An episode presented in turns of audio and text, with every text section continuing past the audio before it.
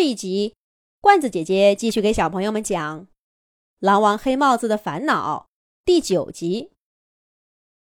这乌鸦说着话，看也不看黑帽子一眼，卷着翅膀就飞上了天，口中高喊着：“向左，他的洞口在右边，别让他过去，我来引一引他。”嘎，嘎！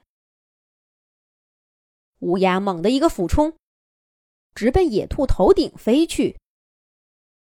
野兔倒也不怕它，只是这个黑鸟烦人的紧，在头顶乱扑腾。要不是身后有狼，真该好好的教训它。嘿，还敢啄我的耳朵？得得得，惹不起，我还是躲吧。野兔蹦跳着躲开乌鸦的攻击。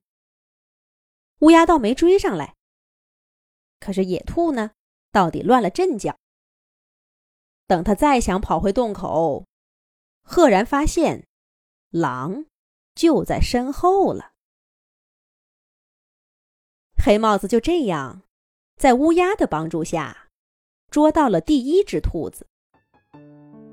这会儿的黑帽子又累又饿，哪儿等得及带回家？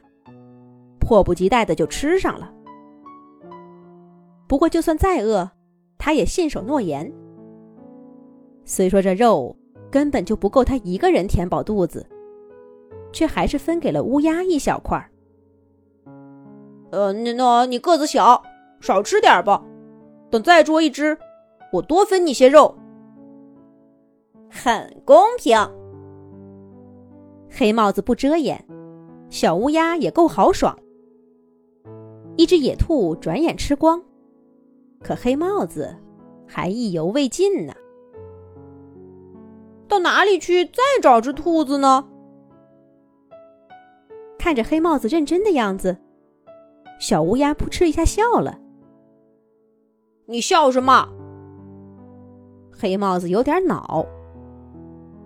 小乌鸦歪着耳朵说：“我笑你啊，这山上那么多猎物。”你不去找，偏偏跟些兔子过不去。你这么个大个子，光抓兔子又吃不饱，难道这些兔子给你有仇不成？你知道什么？嗨，你不知道也算正常。都是我爸爸，非让我带三只野兔回家，这才肯承认我成年了。让我跟着大队伍打猎去，这不才捉了一只，还有两只没着落呢。哎，你怎么还笑啊？这回我笑你啊，看着挺机灵，脑子却很轴。你爸爸让你带三只野兔回家，无非就是想看看你捕猎的水平怎么样。你要是抓了只山羊啊？野牛什么的，难道他会说你没完成任务？只怕是完成的太好了吧？听了小乌鸦的话，黑帽子眼珠转了转，似乎动心了。但是也就那么一会儿的功夫，他就又耷拉下脑袋了。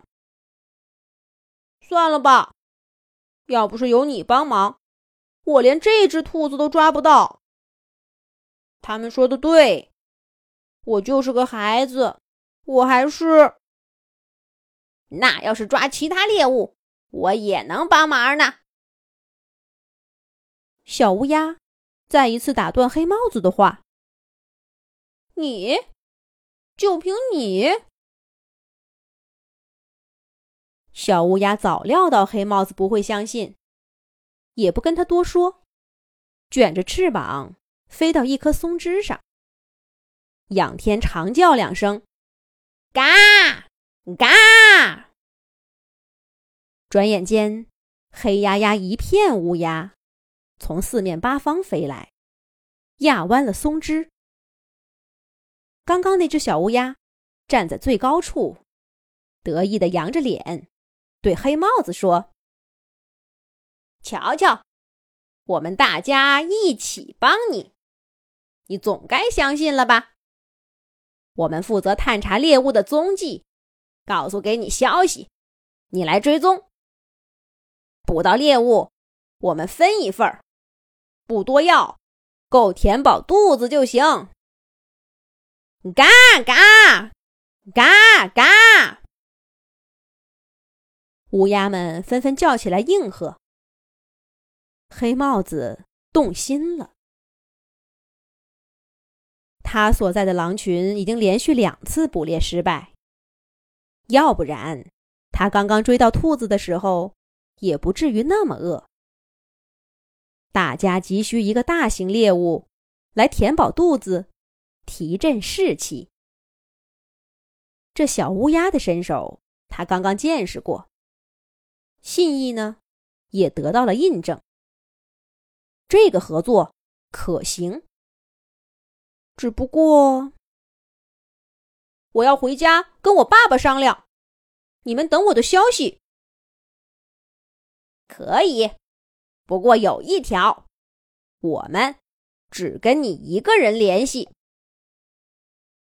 小乌鸦说着，从脖子后面叼下一根剑一样的羽毛，递给黑帽子，说了句：“我的名字叫黑剑。”